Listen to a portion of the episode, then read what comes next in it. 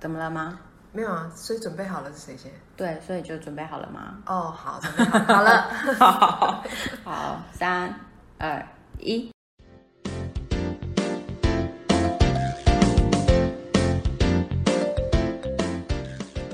欢迎收听关于他们，我是乌力，我是 Janice，这是第三集，我们好像有比较熟练，但其实好像也没有，好像还是有点点尴尬，但是随便了，就当聊天在听啊。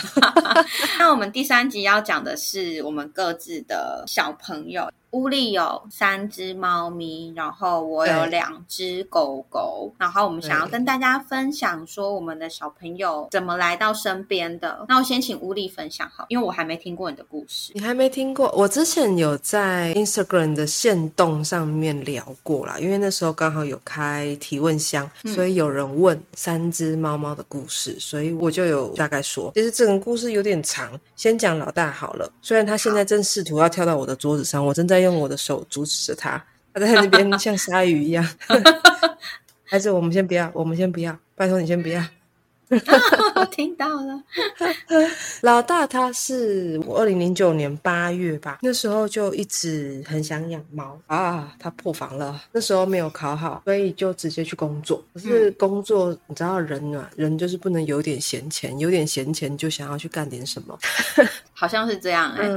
对，然后就因为有点闲钱，然后又觉得哎，干嘛你要讲话你呢？讲你的故事，对，那来看认养好了，就很单纯。那时候的认养好像没有现在这么遍地。嗯，怎样？你很有意见？他在麦克风正前方，我现在不清楚他现在在干嘛。他可能知道我们在讲他。真的，你想要自己讲吗？恭维啊，自己讲。哦，这样子哦。哎，来，你继续讲啊。没有，他只是发出无意义的喵喵声而已。为各位及时翻译。好了，那时候就按 Google 搜寻猫咪认养。所以那时候不是像什么现在 Facebook 有那种社团的那种认养，我那时候还没有用 Facebook 啊，二零零九哎，二零零九 Facebook 是什么？二零零九大概就十二年前呐，Facebook 应该是这几年吧。我我开始用 Facebook 是二零一零，那时应该智慧型手机刚出来没多久。我大学的时候，大三、大四的时候。智慧型手机刚出来，刚开始在养那个水族箱。嗯嗯，快新水族箱跟那个农场，对对，大概是十二年前没有错。对嘛，约莫那时候刚出来啊，所以也没有 Facebook，最多就是有那个 BBS 或者是 Google。别说了，我们这是年少轻狂的一段回忆。真的好，所以你用 Google，然后搜寻 Google，它就跳出来第一笔，然后我就看第一笔，就哎，是我们家，就是现在这只老大。嗯。我就看，就哎，看起来可爱可爱，长得圆润圆润。那时没有品种的概念，因为第一次养猫嘛，以前是养狗。那时看它可爱，就打电话过去。哇，我记得是手机，我还是用家用家用的电话打的。我在哪里看到猫咪认养？那想要问怎么认养？结果对方是台南蛮大的一个中途，打电话去，他就说：“哦，你看的那只猫已经有认养人了耶，看看其他的猫。”我就哦，好，就你知道第一次。出手就失利的感觉，嗯嗯，就就我就跟他说好没关系，我再再看看。结果接下来就看了又再看了一个礼拜，都没有在那种打电话过去的冲动。想说好吧，那就放着好了。结果约莫一个礼拜之后，那个中那个中途，因为我给手机，那个中途就打给我，他就说你你还有要养猫吗？嗯，因为那只猫被退养了。然后我有问，我就说怎么被退养？他就是说因为猫毛的关系。那个认养人是一对情侣，好像会过敏，他们就退养了。我就哦好啊，那我跟你约时间去看，那就好约了个时间去。哦，我还坐火车去永康，而且那时还是他来载我的。接了之后就去看互动嘛，因为我那时候第一次跟猫互动，就是有一种哇好可怕，好软哦，跟狗完全不一样哎的那种感觉。就狗就是有弹性的，然后身体结构相对的。完整，可是猫咪就很容易异状，就一条会软软在那边。可是后来摸着摸着摸着，它就直接在我的腿上睡觉，我就在那边摸。那个中途在旁边看，看看看看，就一直没讲话。只是跟我说哦，他很多人想认养哦，所以等一下还会有人来看他。我就哦好，又又又聊了，就开始聊啊，聊怎么想养猫啊，怎么规划啊，叭叭叭。大概半小时一小时后吧，他就突然跟我说，呃，本来今天有四五组认养人要来看，可是只有你来了，而且这只猫不太给人抱，可是你抱住了。他就说，那我觉得我们就也不用等别人了啦，给你了，所以就约下周。拿外出绒来带它，就就老大就带回来了。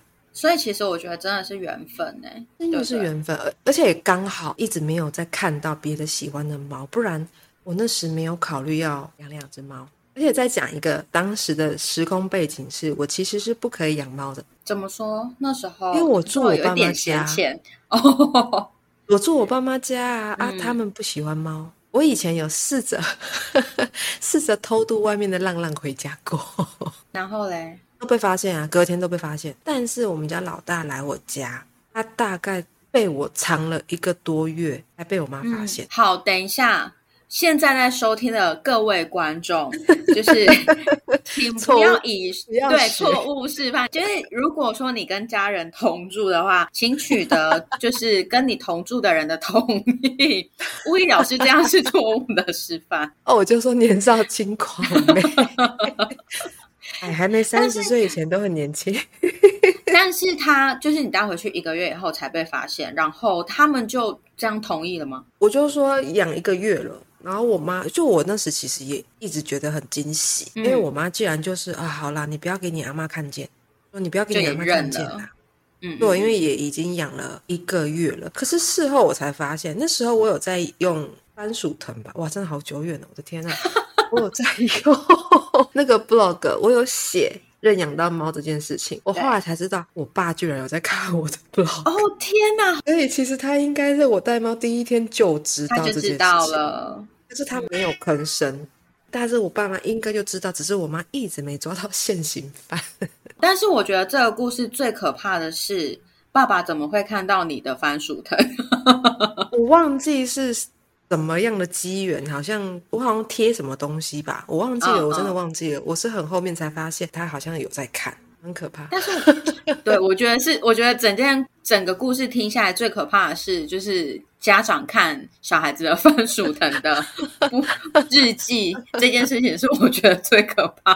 大概就等同于你的那个 Facebook 全部被看到。对呀，好可怕哦。好，所以老大是这样子来的，但是有什么机缘你又要接触老二啊，或老三？老二我没有想，我一开始没有想要养老二。嗯嗯，其实我的故事真的是一个非常不良的教材。呃，我工作这段时间大概一一年后，我有重新考察大，有考到北部的学校，宿舍不能养啊，我妈也不愿意帮我养，所以我把猫带去给我当时的男友，是现在的前男友照顾。嗯，那时候是在礁溪，就带去礁溪。在北部念书，念一念又考，因为在北部被霸凌，就是一个没有很快乐的回忆。又考回来南部的学校，嗯，要住回家里，一样还是没有办法把猫接回来。猫就一直先放在我前男友那边，嗯，后来去实习吧，在实习单位就遇到就遇到老二了。当时他是在那边的还原，他其实说放养，可是我觉得已经算是弃养的猫。应该是说没有在照顾它的状况下，对不对？对，我会看到它是有一次我晚上待比较晚，那是个剧团，不要想太多，那个很好查，点到为止。对对对，反正就我有一天看他们夜排，嗯，就在吃那个热狗，看到老二就很安静的走过来，我就给他那个热狗，嗯嗯嗯，啊，他就吃了 吗？他就吃了，然后我就听旁边的团员说，哦，他是那个谁谁谁的猫啦。他就是在这边生活啊，脾气很好啊，可摸啊，有东西就给他吃啊。因为那时候我很想老大，所以当时有一点移情，把那个感情就想说啊，好可怜哦，哦，没有东西吃哦，而且他身上都是伤，嗯，他都在跟那边的猫打架，那些浪浪打架，嗯嗯，那我就有给他吃东西，他眼色也很好，把血精喝。我喂了他一次之后，以后每一天都会来办公室找我，聪明的孩子，对。真的是每一天都会来，然后我看到我就会倒饲料给他，倒饲料给他。倒到后面，他的原始主就出来，就说你在喂他哦。我以为会被骂，结果他说他的碗在这啦，给你。我就哈，他把他的碗给我，这是蛮傻眼的。其实就等于他其实也没有在管那只猫啊，根本就没有在管。因为团员们其实会聊天，看我在喂那只猫，就会跟我补完那只猫的故事。他就说那只猫本来是呃前世主也是捡到的，照顾照顾照顾呢，有一天性成熟吧，就开始会在家里乱尿尿。嗯嗯，啊，那个前世主就把它丢到外面去，就说啊，猫应该还是要在外面吧。干，傻眼呢！我也是蛮傻眼的，但他就丢出去，而且他就说，他原本以为那只猫丢出去之后就会自在逍遥啊，巴拉巴拉巴拉，没想到那只猫竟然就哪里都不去，它就待在那个地方，就都不理不走远那个团团的区域，然后每天就是会看到那个前世主。我有一次看到他看到前世主的反应，我真的很想哭。他前世主在那边走。他突然看到他，我从来没有听过他大叫。他那天就在那边大叫，然后在后面追他。哎，我那个瞬间就，因为我那时候还不会动物沟通，可是我那个时候真的就是觉得，天啊，怎么会有这么忠心？用忠心吗？死忠，就是这么认主人的猫咪。嗯，它真的是，它吃到一半，它看到它前世主，它真的就是突然大声的叫，从来没听它那么大声叫过。可是它那个前世主完全就是无感吗？对，没有，它前。世主就直接走去要它要去的地方，然后门就关起来了。干，它以后一定会被弃养。哎，这样诅咒人对吗？但是我跟你讲，我真的衷心这样觉得。反正你也不认得他，没关系。哎，对，我会把你的诅咒。哎，麻烦帮我转达。哎，哎哎哎，啊！后来就哎，可是他真的很乖，我真的觉得老二超聪明的，因为他认他就喂啊喂啊喂，他喂到后面，他干脆就在我办公室外面有点半定居哦，你就几乎开了门，你就看到他在门口。他甚至会直接待在打卡钟旁边看你来，哦，好可爱哦。对，那甚至因为那个千世主把碗给我了，我总要放个地方吧，总不能放在办公室外面。第一个故事你也听一下，你也没听过。后来因为那阵子下大雨，雨季吧，那阵子雨季，我就把一个纸箱跟他的碗拿去一个楼梯的转角处，在我们办公室旁边楼梯转角处，我就把它带过去。放进纸箱里面，说你在这里爬出来了，我又放进去。我说你在这里睡觉，他又爬出来，我再放进去，说你在这里睡觉，他就待在里面了。嗯，然后我回去工作，中间空档我就上去偷偷看，他在纸箱那边睡觉。那从那天之后，他就在纸箱那边定居下来了。你只要过去那边，他几乎都在纸箱里面，很乖耶。他超乖啊！我午休，我们午休时间比较长，我会去喂它，然后喂喂一喂就会起来摸摸它，抱抱它。嗯嗯，它是会在你的肚子上面直接幼猫踏踏，它还会咬你的衣服，像吸黏黏一样，好可爱哦，好可爱。可是它那时候已经三岁了，而且没结扎。我后来有跟前世主说，它会乱尿尿，就是因为它没结扎，因此我还特地带它去 外面结扎。啊，他前世主也没有没出钱啊，他没有任何表示啊。可是我问他，我就说我带他去结扎可以吗？他说 OK 啊，OK 啊，OK 啊。然后就人家要出钱，当然 OK 啊。我那时候就有一个没有跟他讲的是，因为他结扎要打晶片，因为我是申请补助，他就说那电话要留谁的？我就说留我的。然后我回来之后，我有跟前世主说，我说呃，因为有补助，所以晶片资料是留我的，可以吗？前世主说哦，可以啊，没关系啊。可以啊，他真的很无所谓。他真的，我觉得他也是一个蛮洒脱的人啦。甚至到后面实习结束，可是当时的有一个主管蛮喜欢我的，他有问我要不要上去台北工作。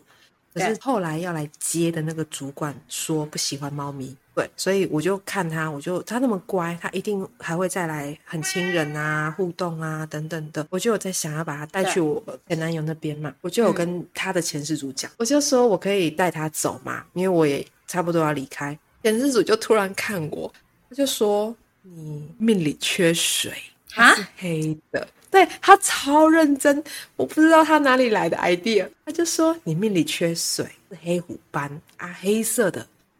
元武水，你带着它，你会风生水起。他是认真的有在研究这种东西，还是他好像有在研究？可是我也不知道他哪来的资料得到我的生辰八字。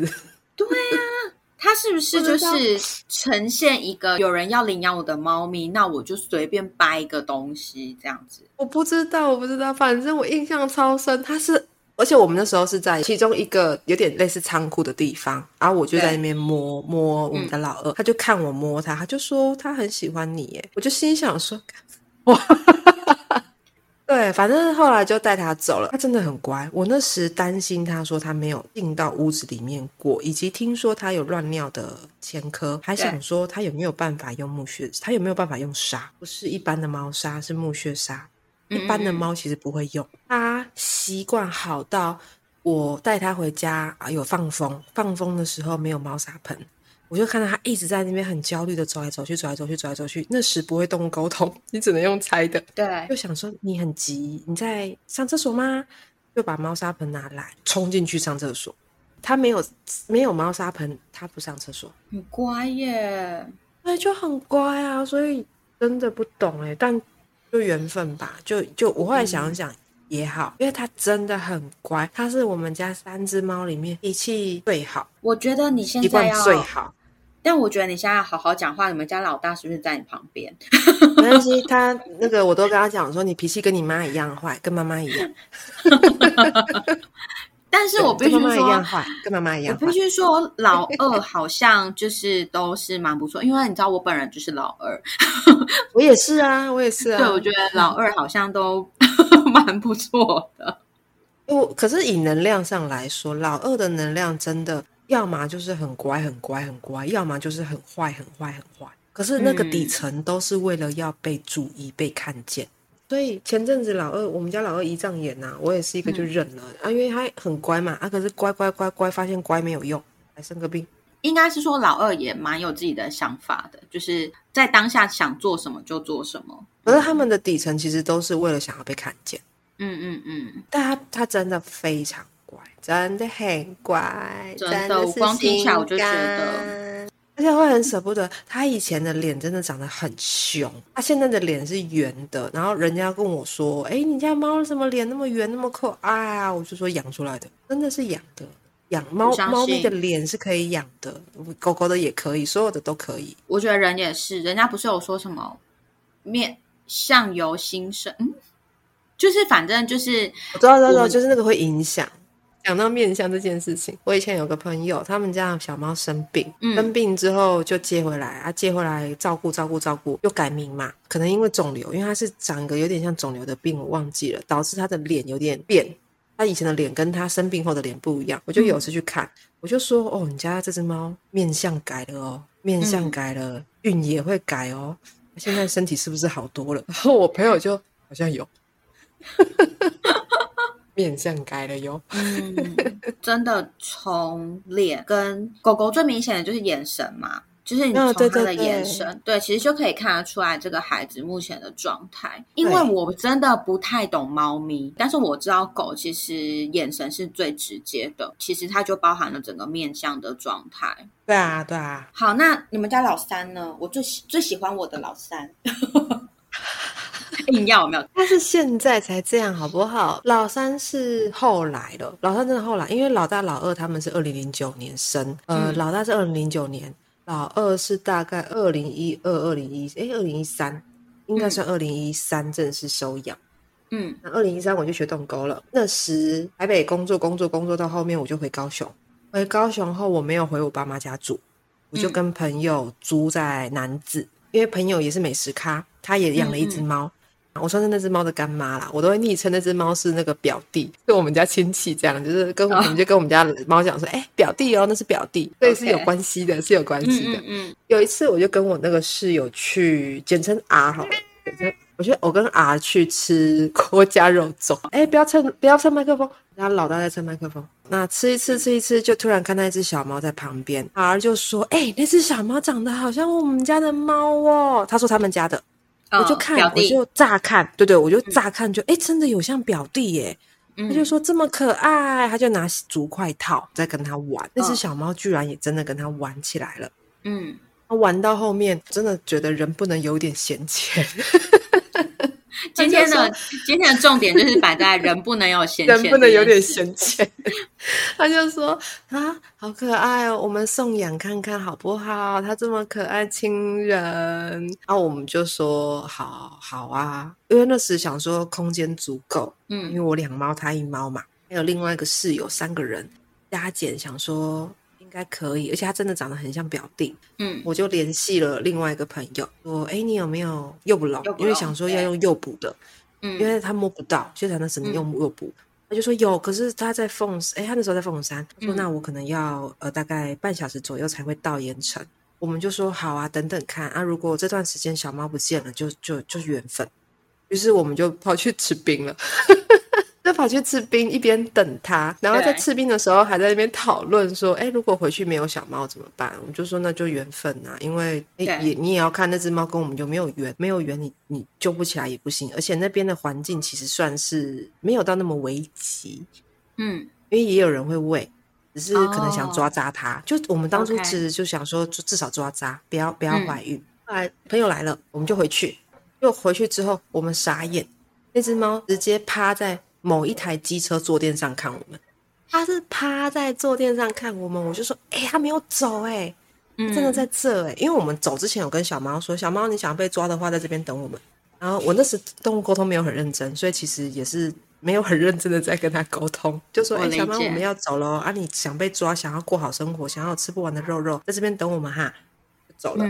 回去之后发现他在坐垫上，就说，哎。在坐垫上，好啊，那我们要怎么架诱捕笼呢？啊，就跟另外一个朋友在讨论。那我就看那只小猫，那只小猫看我，我走过去，它没跑，我伸手，它没跑，我就捏它的后颈，然后就捏起来了，就捏起来了，对，就捏起来了，就捏起来了，我就捏那只小猫。我跟你说，如果我是那个带诱捕笼的朋友，我会生气。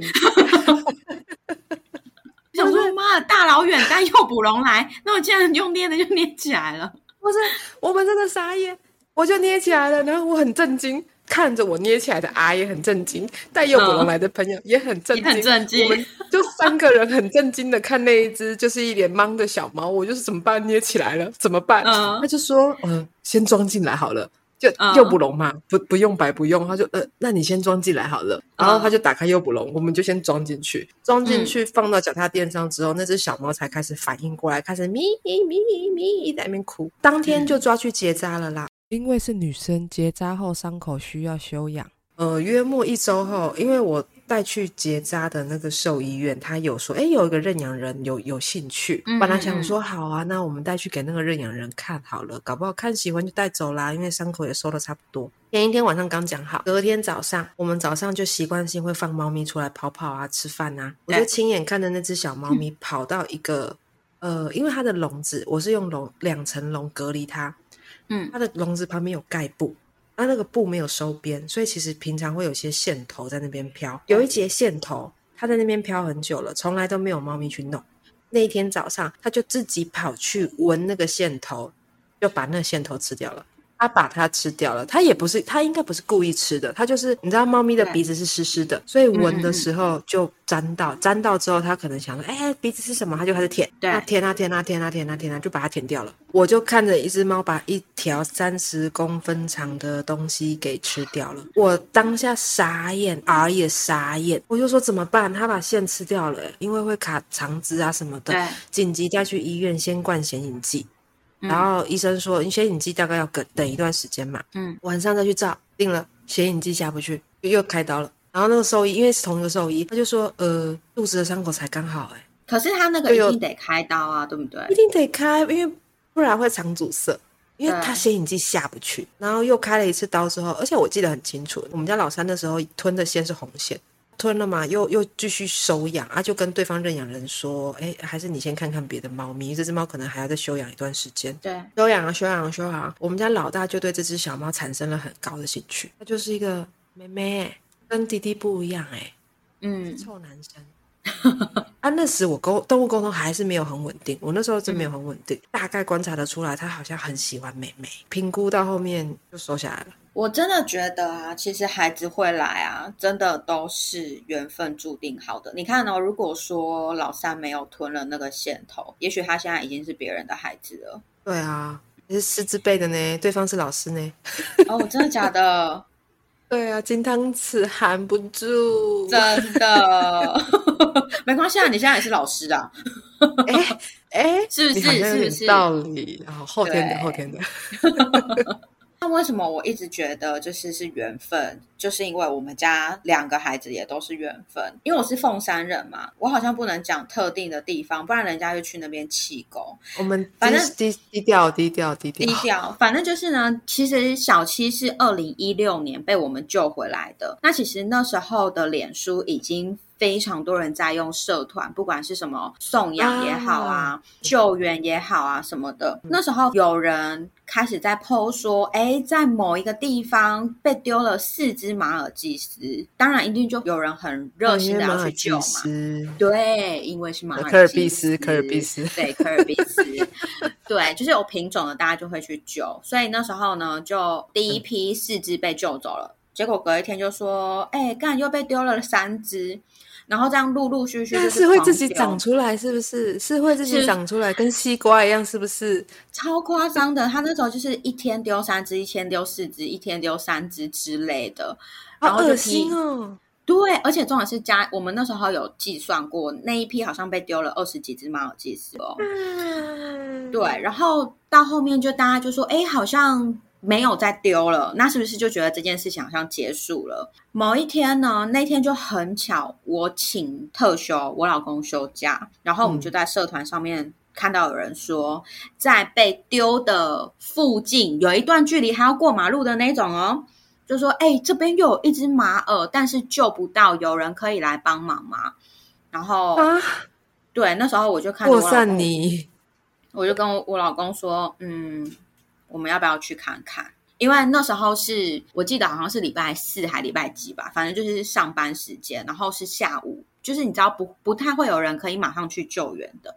对，所以呢，对，所以那时候我就跟我老公说啊，不然我们出门去看看好了。然后去看，就看到一个小孩子，你跑东他就往西跑，你跑西他就往东跑，然后他就是一直不让大家去碰他。对，然后他一直躲在草丛里面。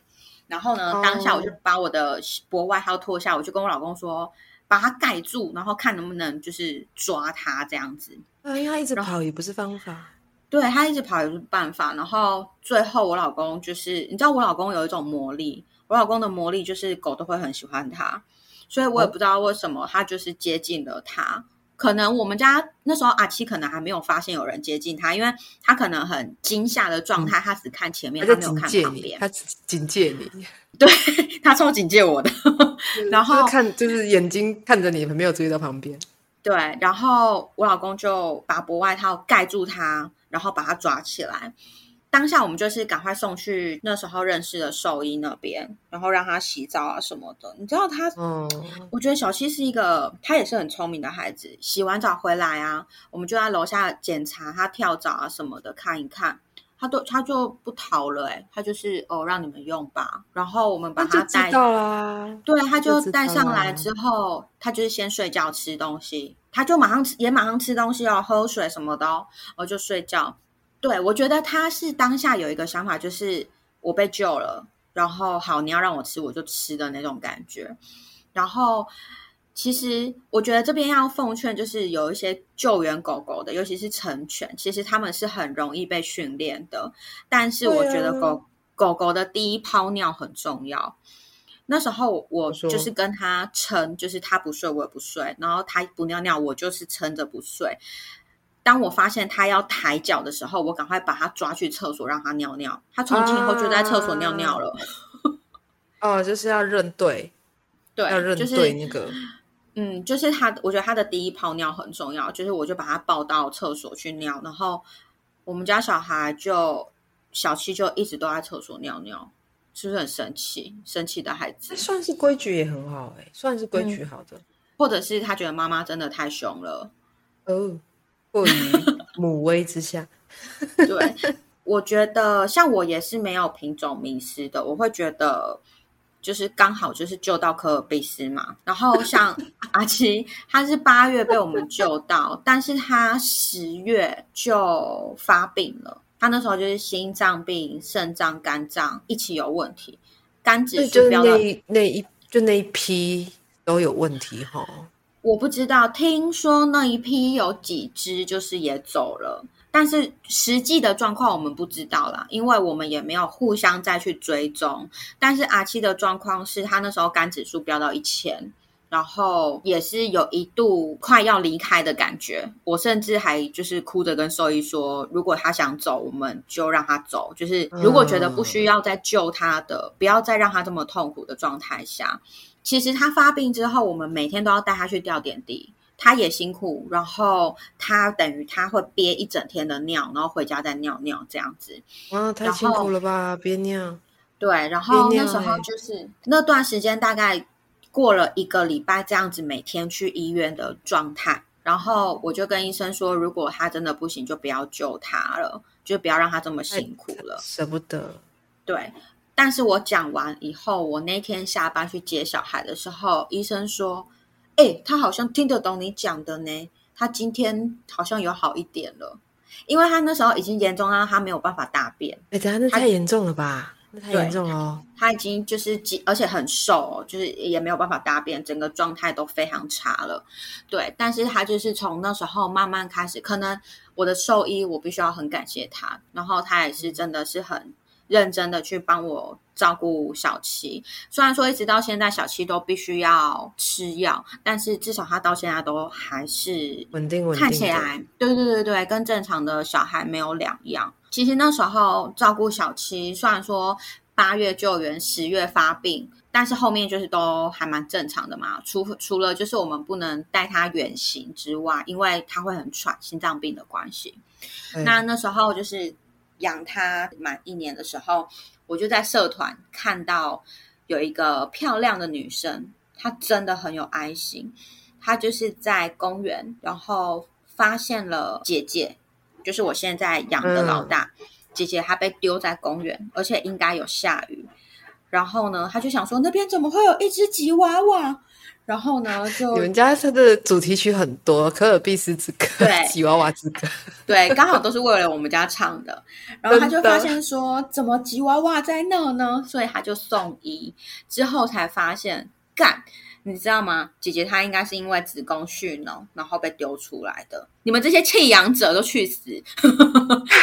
好雷哦。对，然后那个女生真的很棒，她就是帮姐姐付了开刀的费用、结扎的费用，还送她去住宿。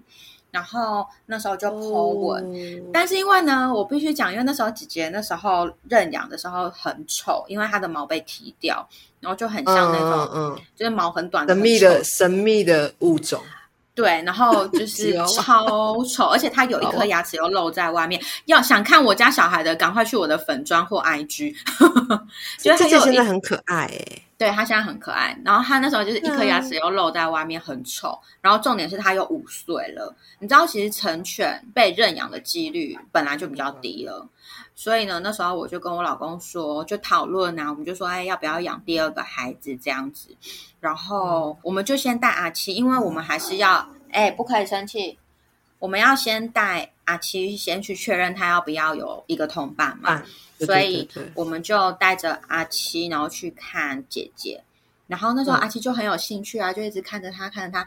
我觉得那时候阿七的想法是：你不会跟我回家的，你不会跟我回家的。就是我只是来看看你而已哦，这样子。现在看你炫耀个，我有爸妈哟，炫耀个哟。对对对，他那时候的想法应该是这样。然后呢，我那时候我就跟我老公说：好，那我们看完了一个礼拜后，如果没有人认养，我们就把姐姐带回去。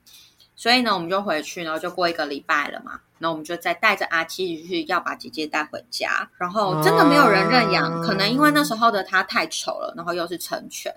所以我们就把它带回来。姐姐那时候回来的时候，可能没坐过机车，还吐了，因为晕车。然后我们也是把它摆在我们家那时候住的地方的外面，然后让小七把它带进来。然后，那所以你有仪式哎，有一个仪式哎，有一个仪式。因为其实坦白讲，我觉得养小七跟姐姐，我觉得我跟我老公做了蛮多的功课。我们会觉得，既然是自己的小孩，我们就必须要很用心的去面对他们。所以其实那时候我们一直都是。对，所以其实那时候就是要养第二只的时候，我们那时候真的很认真的做了功课，然后让他们有这样子的仪式。那时候也等了很久，应该有半个小时吧。然后慢慢的，姐姐才跟着小七进来，而且是小七先进来，然后姐姐后面跟着进来，这样子。哦，对，姐姐比较好的，嗯。姐姐比较好的一点是，姐姐身体都很健康。只是有点傻大姐，然后而且超可爱，对，姐姐真的很可爱。只是说爱生气了点，就是睡觉的时候有睡觉气，没有 关系。对，但是两个就是差别很大。阿七就是那种，就是我觉得老二吧，就是比较鬼灵精怪一点。啊，姐姐就是那种傻大姐，就是哦什么都好啊的那种，就一直到现在，二零一六就阿七，二零一七领养姐姐，现在姐姐也十岁，阿七也要八岁了，嗯，这就是我们家孩子的故事。我觉得很重要的是，你不管是去救援或是领养，它就是一辈子的，就是你不要觉得说今天你养了它，然后可能你之后腻了，你就可以把它丢出去，就像小七跟姐姐。就是还有你们家老二就被丢出去这样子，没有这回事。我跟你讲，会有现世报，很生气有没有？对，会有现世报。那个现世报可能就是那种呃，吃泡面没有那个调味粉呐，对，厕所没有卫生纸啊，对，然后吃什么拉什么，或者是不拉之类的。对，因为我我会觉得，你看哦，像其实我觉得我们自己的孩子其实都算是很幸运、很幸福的，就是他们都被我们救援到。就算我们可能没有办法给他们最好的东西，但是我们真的算是给他们一个家。可是你看。外面有多少的孩子，他们是没有办法这样子被救援到的。我觉得这个是一个必须要去思考的议题。所以弃养的人都去死。所以你讲了那么长一大串，你就是要铺梗最后一句话。对，弃养的人都去死。哎呦，其实觉得弃养这件事情真的，像因为也有人问我说啊，你对老二的那个前世主都没有情绪哦。我我我自己后来想一想，我会觉得你要说没有情绪吗？会有吧。可是我的情绪后来我会比较像是一种无奈，就是有点可惜，因为是这么棒的一个孩子，可是你那时候没有再多一点点的尝试，就让他来我家了。那我反而还蛮感谢你的，还我反正有跟我朋友说，哎，其实有点点感谢他的没耐心，不然我哪来找这么优秀的小孩，又会吃肉又不挑食，然后脾气又好，嘴巴又嘟嘟的那么可爱。其实我觉得很多事情是一体两面啊，就是当然，如果我们要一直去想不好的那一面，一定有很多可以骂的。但是就像屋里讲的，就是有时候我们可能感谢他的一些决定，然后让我们可以得到这么棒的孩子。我觉得怎么能够唱吉娃娃之歌？真的 一直很想 cue 你唱歌。所以其实我一刚开始我就一直说，其实都是真的都是缘分。就像是老三，如果你回去他已经不见了，也不会有现在的老三。或者是像我们家姐姐，我给她一个礼拜的时间，如果这一个礼拜中间有人看到她领养走，对，所以我觉得这些都是缘分，缘分啦。而且，呃，以我自己学动物沟通，讲一些比较动物沟通的，我后来有发现，我们家老大老三其实是我之前的小孩，嗯，那个个性很像。但是那都是几年之后发现的，不是当下立刻发现。嗯，不是说不是当下说哦，他好像我们家谁哦认养认养，没有，都是生活一段时间之后，突然某一天就是哎，这这不是那个谁的习惯吗？哎，之前那个谁也会这样子哎，嗯嗯，还突然发现哎，你们好像是之前那个小孩回来的，就是真的就是一开始我们也有提到的，有缘的小孩真的是有缘啊，不管怎么样都不会错过。你闭着眼睛还会朝你冲过来，这样 就会让你有点闲钱。我必须要跟听众们说，就是有点闲钱，也要看有没有能力，就是可以照顾孩子这么久。OK，就是对对对对对，这只是应该是说这一集是讲我们跟孩子的相遇，但是中间一定会有一些些我们。现在我们会不建议这么做的方式。当然啊，那时候年轻，光是我的事情就很贪了很多呢。所以就是我们就是跟大家分享，然后不要学我们。